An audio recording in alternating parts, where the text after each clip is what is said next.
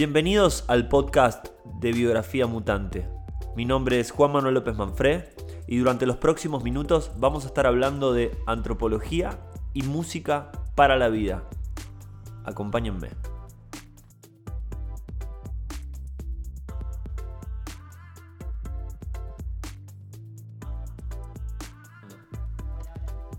Bueno, este es el episodio 1.2 del podcast. Eh, y 1.2, ¿por qué? Porque se desprende, es una especie de spin-off. eh, una charla que quería tener eh, a raíz, eh, a raíz del de, de- tema de Nati Peluso y las acusaciones de apropiación cultural. Y nos empezó a, a- derivar en reflexiones de qué es la apropiación cultural, cuándo se da, cuándo no, cuándo podemos hablar de hibridación. Eh, y estamos acá con Kenia Pinto, que quería muchísimo, hace mucho charlar con ella porque venimos charlando esto de, los artistas y los artistas de música urbana con ella de hace tiempo. La presento con mis palabras y después se presenta ella con sus palabras. Kenia Pinto es inmigrante venezolana en Argentina, eh, es una mujer afrocaribeña, modelo, publicista, eh, multi- multitasking. eh, y ella me venía exponiendo mucho esta idea de, está bien, vos le decís hibridación cultural, yo creo que es apropiación cultural. Yo creo que se está llevando cosas de, de mi cultura afro y no está pagando los costos que pagamos nosotras. Así que quiero saludarte. ¿Te querés presentar un poco Eh, más? Igual lo hiciste bastante bien. Eh, soy venezolana, caraqueña, eh, muy leona en todo sentido. Eh, de un tiempo para acá me considero modelo. Costó un montón considerarme modelo. eh, hasta que encontré que el concepto de modelo es alguien que posa para algo. Eh, nada, estoy como una lucha ahora, poniéndole el cuerpo a una lucha. Eh, creo que es mi lugar como mujer afro, como mujer negra. Como resignificar lo que es ser negro en Latinoamérica. Nada, básicamente eso. Bueno, buenísimo. Eh, después la pueden, la pueden buscar en, las redes sociales y ver eh, su turgente afro, el peinado afro muy lindo que tiene. Y hemos hablado también de, esas cosas que a, veces, que a veces se llaman diacríticos, señales que, nos dan a entender que, que hay un bagaje cultural atrás. Eh, y como a veces esas cosas, algunos artistas las toman prestados y, y a veces no, no- no piden permiso o no, o- no rinden el tributo que deberían rendir eh, para entender la historia. Pero, Kenny, ¿cuánto hace que estás viviendo en Argentina? Ya tengo cuatro años y medio viviendo en Argentina, pero venía una vez al año desde el 2011. Así que tengo una relación con Buenos Aires como bastante cercana. Eh, siempre describí mi, mi- relación con Buenos Aires como una relación de amor. Estaba enamorada de la ciudad. Hasta que dije, bueno, se acabó esta relación a distancia y me voy a vivir con ella. Eh, por mucho tiempo sentí que le estaba siendo infiel a mi verdadero amor, que era Caracas, que es Caracas. Eh, nada, tenemos nuestros, nuestros momentos de, de pasión y locura y nuestros momentos de que no nos soportamos mutuamente. Así que bueno, como toda relación de amor, supongo. Como toda relación de amor con las ciudades también, ¿no? Ciudades gigantes. Bueno, si querés empecemos a hablar un poco. ¿Qué te pasó con Nati Peluso cuando la escuchaste? ¿Cómo la conociste? ¿Y qué, qué te empezó a pasar ahí, viéndola y escuchándola? A ver, Nati Peluso es un nombre que venía escuchando en las redes, pero no. Como que no, no me decía nada, no, no sabía quién era. Eh, la primera vez que la vi fue en un video eh, en que un periodista eh, le estaba haciendo una pregunta sobre, bueno, sobre sus inicios. y ella decía que la gente le decía que era gorda, que no podía, que no podía ser nadie porque era gorda. Y mm, nada, termina la, la, la entrevista diciendo, la gorda está triunfando, papu. y, a ver, eso me habló a mí, me gustó. eh, o sea, lo que estaba haciendo en ese momento dije, me gusta. Pero luego, como que no sabía quién era. Y luego de- directamente pensaba que era no sé, puertorriqueña o cubana. Eh, no me imaginé que era argentina. Claro. Eh, y eso después me hizo un poco de ruido. Mucho ruido, la verdad. Nada, eso, no. A ver, la música de ella no, no, no me dice nada, no, no me llega de ninguna manera, pero creo que también viene por eso, porque la siento que está. disfrazándose de, la mujer negra latina, que apalancándose sobre algo que a mí no, me parece o no me gusta. Más allá de que me parezca no, no, me, no me gusta. Viste que habíamos hablado de hibridación cultural como este proceso de, ¿no? de, cruce de distintas, distintas culturas, distintos géneros. Y vos mencionaste algo como hay formas quizás respetuosas de hacerlo y formas no respetuosas de hacerlo. A vos y en ese sentido, en las formas no respetuosas de tomar cosas de algunas culturas podemos hablar de apropiación eh, y en otras un poco más gentiles podemos hablar de hibridación. ¿A vos qué te, qué te, pasa con esa forma quizás no respetuosa? cuando hablamos de apropiación cultural, eh, vamos por la palabra apropiarse, es adueñarse de algo que no es nuestro, que ya directamente adueñarse de algo que no es nuestro es robar. O sea, si yo veo algo que no es mío y lo agarro, me lo estoy robando. Esa es como la explicación más sencilla de la, apropiación. Eh, es tomar elementos o, sí, elementos de, una cultura que no es nuestra eh, y robártelos. Y monetizar con eso me parece peor aún. Eh, lo que siento que está haciendo ella es utilizando elementos de la cultura afro que para nosotros tienen un significado. los turbantes tienen un significado, las trenzas tienen un significado, una carga histórica como muy grande y muy valiosa, y, aparte significativa de lo que es y lo que fue el papel de los negros en, el mundo, en la historia. a las mujeres negras las hacían usar turbantes porque no querían que su cabello llamara la atención. Los turbantes tienen un significado social, por el color, por la manera en que lo haces, por la manera en que lo amarras, tienen un significado social y cultural. O sea, un turbante en, una cultura, en una tribu afro, Puede significar que estás casado, que estás soltero, puede significar de, qué, de qué zona sos. Las trenzas te, tenían eso, tienen esa carga. Las mujeres negras las obligaban a taparse el cabello porque no querían que los hombres las vieran, porque el cabello era muy llamativo. Y las, las obligaban a eso. Los turbantes también tienen una carga incluso económica. O sea, las mujeres negras metían semillas dentro de, de, de su cabello, dentro de sus turbantes, para poder sembrar y comer. Wow. Eh, cuando se escapaban. Las trenzas también tienen ese, las trenzas tienen ese rol también. A ver, a mí me, pasa algo que también por mucho tiempo, siendo venezolana, eh, como que el, tema de mi bagaje negro no lo tenía muy cercano. Eh, en Venezuela, siendo el país con la costa abierta al mar Caribe más grande de Sudamérica, eh, solamente el 3% de las personas se autoidentifica como negra. 3% es una locura. Porque ser negro tiene una carga eh, negativa en la sociedad. Ser negro es ser, bueno, ser pobre, ser malo, ser un ladrón, eh, ser una escoria para la sociedad. Ese es el significado de ser negro no solamente en Venezuela, en, muchos lugares. Sí, estamos por ahí nosotros que estamos alejados del Caribe, pensamos que en el Caribe al contrario, ¿no? Que en el Caribe la cultura afro está como reivindicado, ocupa un lugar distinto, pero bueno. No, de hecho, no.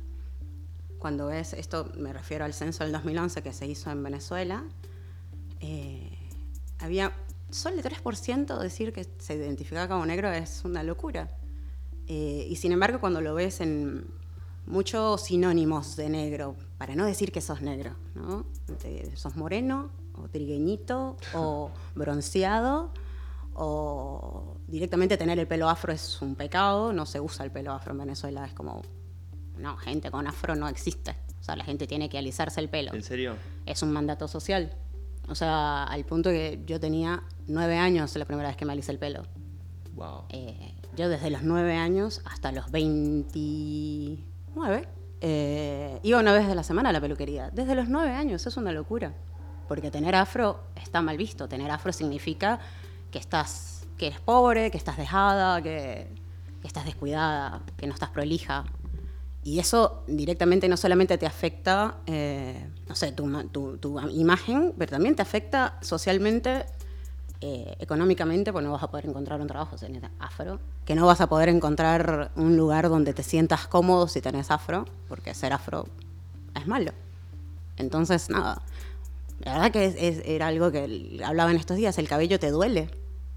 Eh, Desde que sos niño o, o niña, en mi caso, eh, te duele. El cabello te duele cuando te peinan, te duele, cuando te, te- alisan el pelo, te duele. Cuando pasas una persona, una nena de nueve años en una peluquería y te están pasando una hora alándote el pelo para alisarlo, eso duele. Y físicamente duele. Y el significado que tiene también duele. Sí, me, pone a pensar también en, las formas de la violencia simbólica, no tan simbólica, pero uno piensa y uno dice, y hablo desde, desde- desde- de siendo argentino, que Argentina se reconoce culturalmente como un país no racista. Eh, y las imágenes que uno tiene a veces del racismo o de los de hechos violentos tienen que ver con los momentos cúspides cuando decís, bueno, no, pero acá no se los trata mal, acá no le, no, en la calle no se le pega, ¿no? Como llegar a situaciones muy, muy, muy explícitas para ver esa violencia cuando la violencia está en lo micro, en lo cotidiano. Que una persona esté una hora eh, y quizás no tenga ni siquiera la oportunidad de reflexionar porque esté una hora en la peluquería negando lo que tiene que ver con, con su, su, nada, su propio cuerpo. El pelo es el cuerpo, ¿no? Viste que uno, uno piensa que es medio un accesorio, pero es, es el cuerpo. Es el cuerpo. Eh, y a raíz de eso te quería preguntar, ¿qué te pasó a vos eh, siendo mujer afrocaribeña en Argentina, en Buenos Aires? ¿Sentís que hay discriminación? ¿Sentís que hay racismo? ¿Es verdad que somos una sociedad no racista? A ver, eh, algo que me pasa con, con Buenos Aires es que siento que es una ciudad que tiene como mucha diversidad. O sea, como que eh, ves a gente de, de- muy distinta en, en- en Buenos Aires. Eh, fue algo que me pasó también porque en Venezuela, debido al, al problema social que estamos viviendo, eh, hay pocos turistas, hay poca gente extranjera en Venezuela. Así que eh, al llegar acá y ver tan, tanto extranjero, eh, como que nada, me llamaba mucho la atención. Y lo que decías, no, no solamente cagar a palos a alguien en la calle es racista, o sea, también a mí me pasa mucho que la gente me mira en la calle, la gente me mira mucho eh, por el afro. Eh, como que se me quedan mirando y o sea, al punto de estar en una parada de colectivo haciendo la fila para esperar el bondi y una mina me toca el cabello de la nada. A ver, desde el... Por ahí desde la admiración, porque en ese momento me dice, ay, qué lindo pelo, pero directamente va y me lo toca y es como me siento... y, o sea, te estás metiendo en mi intimidad. Mi pelo es mi intimidad. O sea, no puedes tocarme el pelo sin pedirme permiso directamente. No puedes tocarme el pelo. Eh, estás invadiéndome. Eh, y me ha pasado eso, me ha pasado varias veces que la gente me toca en la calle. El pelo. Y es como, es un pelo. O sea, yo no ando por la vida tocándole el pelo a la gente pelirroja, que me parece hermosa. A, a pesar de que me parezca hermosa, no voy a ir a tocarle el pelo, porque respeto.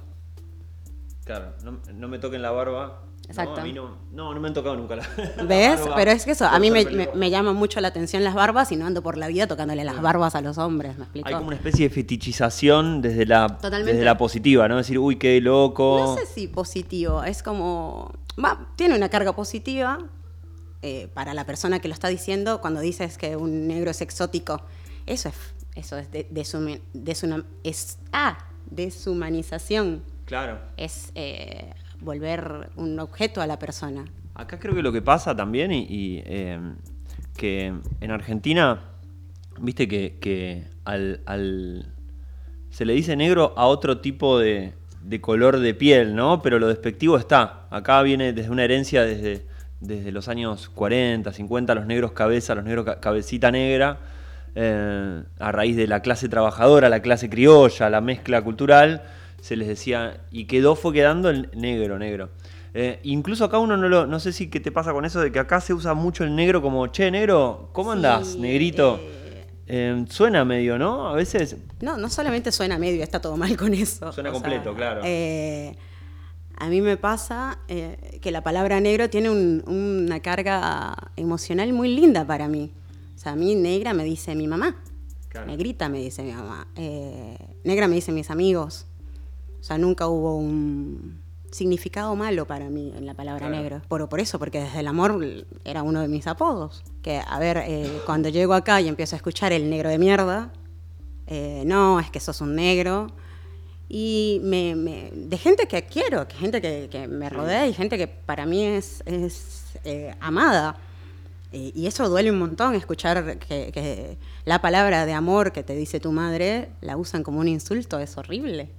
Pienso también en algo que nos pasa, que nos compartimos en Latinoamérica un par de cosas. Eh, creo que los conflictos con, el, reconocimiento, ¿no? La visibilización de la cultura afro, de, la población afro en, América Latina y también de los pueblos originarios. Acá estamos en un lugar, eh, un lugar Argentina, que se reconoce como descendiente de los barcos, ¿viste? Que la idea es que tenemos este imaginario de que solamente venimos de Europa en barcos está bien. Eh, tiene una, mirada como en un punto, en un costado linda, porque tiene que ver con la cultura del trabajo, con el desarraigo, con, el adoptar una tierra nueva y buscar lo mejor para los hijos y la, descendencia y, la idea de país. Y tiene algo también que es la negación, que es lo que cuando pensamos apropiación cultural y hibridación cultural, eh, cuando decía decíamos en el episodio anterior, la hibridación cultural te permite pensar que queda fuera, también acá queda fuera en estas hibridaciones o apropiaciones, queda afuera en Argentina, en el relato de Argentina quedaron afuera los pueblos originarios. Y quedaron afuera también la, cultura afro. Em, y a mí veo algo que, que, me empieza a llamar un poco la atención, em, que creo que tiene que ver con, la época en la que estamos viviendo, que se están visibilizando más los diacríticos corporales, los, rasgos corporales de las personas, se están disimulando menos.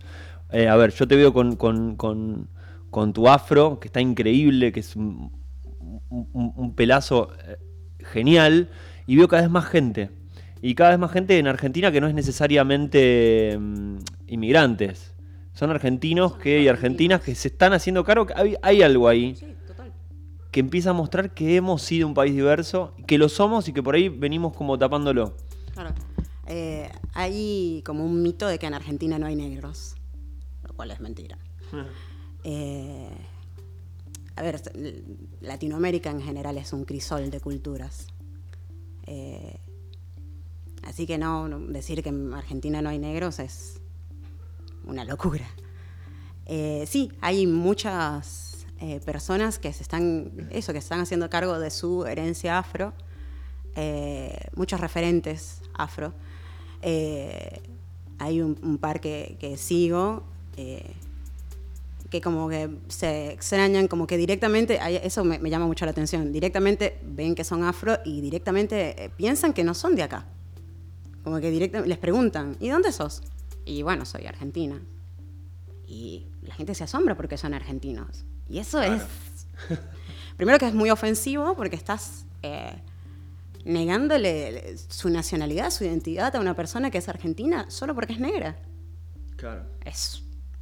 Eh, es como que vos me digas que sos argentino y yo te diga, no, vos sos irlandés, porque sos pelirrojo. Claro.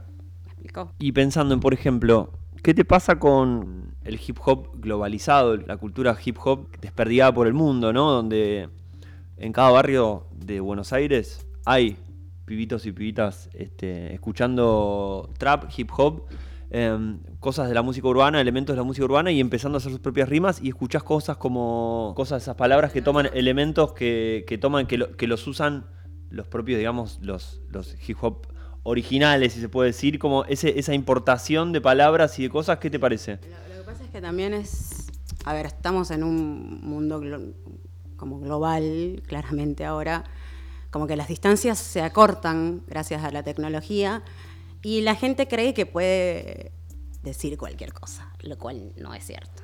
O sea, si vos sos negro no puedes utilizar the N-word, no la puedes utilizar si no sos negro.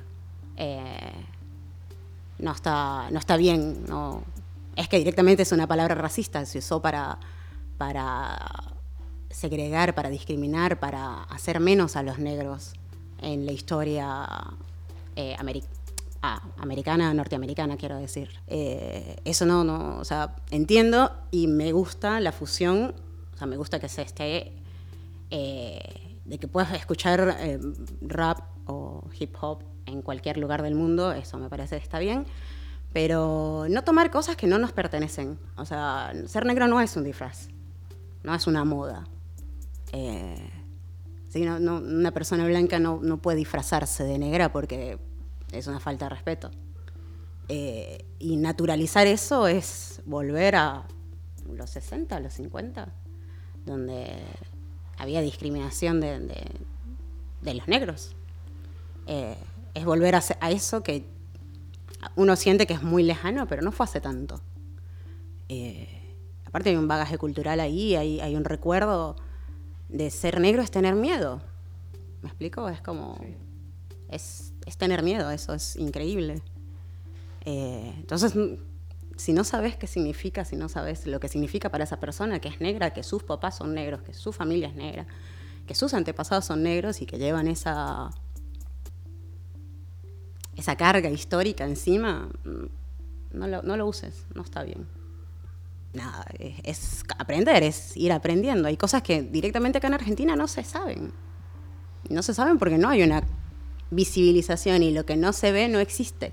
Eso es lo que pasa. Hablábamos también hace un rato, antes de, empezar con el podcast, algo que me había pasado a mí cuando me puse, me puse con las primeras lecturas de, lo que es antropología biológica, antropología física, eh, donde se empieza a aprender este, el proceso, le dicen el, proceso de hominización, que es la evolución de cómo, de cómo evolucionamos millones de años mediante estrategias adaptativas y mutaciones genéticas y nos convertimos en esta especie de Homo sapiens.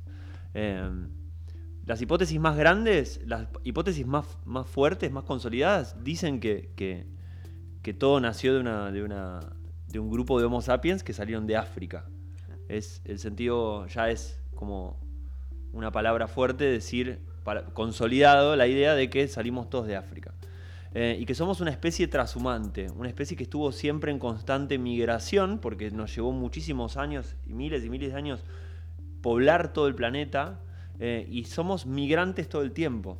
Eh, basta pensar, no sé, mis abuelos que venían de Italia y España y se cruzó con una de mis abuelas que era de Tucumán, que era mezcla de pueblos originarios, eh, y que hoy estoy acá y no sé si voy a estar en Buenos Aires en 10 años, y vos que probablemente tu, descendencia más lejana venía de barcos en el, proceso de colonización y ahora estás en Buenos Aires, no estás en Venezuela, ¿no?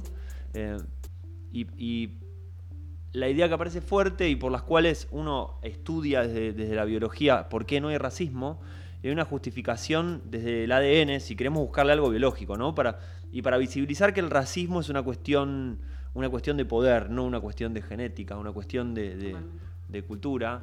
Eh, todos los seres humanos del planeta eh, compartimos el 95% de la información genética. Solamente tenemos una diferencia del 5%. Kenia conmigo yo con el que me esté escuchando, eh, con el vecino, con alguien en Indochina, con alguien en Europa, con alguien en, cualquier lugar de Medio Oriente, nos diferencia solamente el 5%. Eh, tenemos un pool genético compartido, por lo tanto no, tenemos grandes diferencias como para decir nos, separamos, como por ahí se separa una raza de un perro Doberman de un, de un perro collie, por decirlo de esa manera, porque nuestro proceso no tuvo que ver nunca con una adaptación eh, aislándonos. Desde que salimos de África no somos una especie aislada, ni nos reproducimos únicamente eh, dentro de un clan muy muy cerrado que con, la deriva del tiempo hace que se empiecen a diferenciar, por ejemplo, eh, por citar otras, otras, otras especies de animales, un gato doméstico de una pantera o una pantera de un jaguar. Esa, esa, esa división entre continentes hizo que esas especies felinas, esa especie rama felina, tronco original, se fue, fue tomando dos, formas distintas. Nosotros como especie humana no. Eh, una de las cosas que uno ve es eso, desde la genética no hay, no hay un solo fundamento para decir que existen las razas, es solamente una cuestión de, poder y de autoritarismo. Eh, con respecto a eso, y si querés para ir finalizando, ¿cómo, ¿cómo ves el futuro de todo esto? Hay, cosas que están cambiando, eh, por suerte. No sé si por suerte, no, no, no por suerte. Hay cosas que están cambiando por el trabajo de mucha gente, eh, por la lucha de mucha gente, porque mucha gente le está poniendo el cuerpo a esto. No, o sea, ha costado un montón de años, Eh, pero nada, creo que está pasando. Creo que está pasando el cambio, la visibilización, el aprendizaje. Por eso siento que cosas como Nati Peluso disfrazándose de negra mm, es retrógrado. Eh, es algo que nos está deteniendo. Es, es, es. Aparte, saberlo, porque te lo están diciendo, saber que estás haciendo mal y seguir haciéndolo porque vende, ya es descarado. Eh, estás retrasando una lucha de, todo un grupo. Y nada, es, ya es, descarado ya directamente. Eh, porque bueno, era como vos lo decías, si yo no lo sé y lo hago, no me exime, no es que no soy culpable, pero no lo sé. Y la ignorancia, desde la ignorancia hay, muchos, muchos errores que se cometen. Pero si sabiéndolo lo haces está, y sabes que estás eh, atrasando una lucha de años. Nada, es, como para ponérselo a pensar y, ser un poco reflexivo y decir, bueno, la estoy cagando con toda. bueno, es muy interesante. La verdad que, mm, me parecía que estaba, que estaba bueno poder tener estas visiones que, creo que no, no, no sé si se anulan. La hibridación cultural, la apropiación cultural, eh, Nati Peluso como algunas, algunas reivindicaciones que tiene y otras en que parece que la está pifiando un montón. Eh, me parecía muy interesante tener la visión de Kenia, de una mujer afrocaribeña, este, inmigrante en Argentina, que nos cuente un poco su historia y por qué ve las cosas de esa manera. Me parece increíble haberlo compartido y escuchar estas voces y, poder hacer que convivan todas en ese intercambio. Este, Así que nada, te agradezco un montón. No, te agradezco el espacio porque es algo que no está visibilizado eh, suficientemente. Así que está bueno el espacio.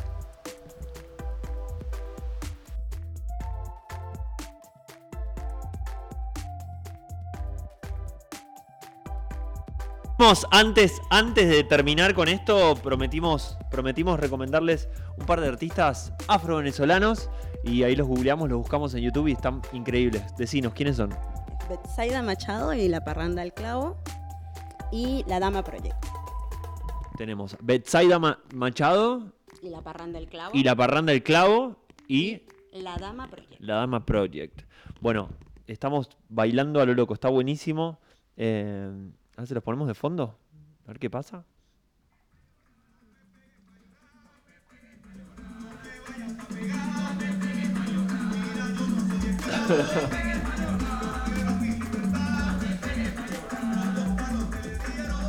Esa, bueno, nos despedimos. Hasta la próxima. Bye. Me pueden encontrar en Instagram como Carmín y Charol, como la canción de Soda. Carmín con K. Carmín y Charol.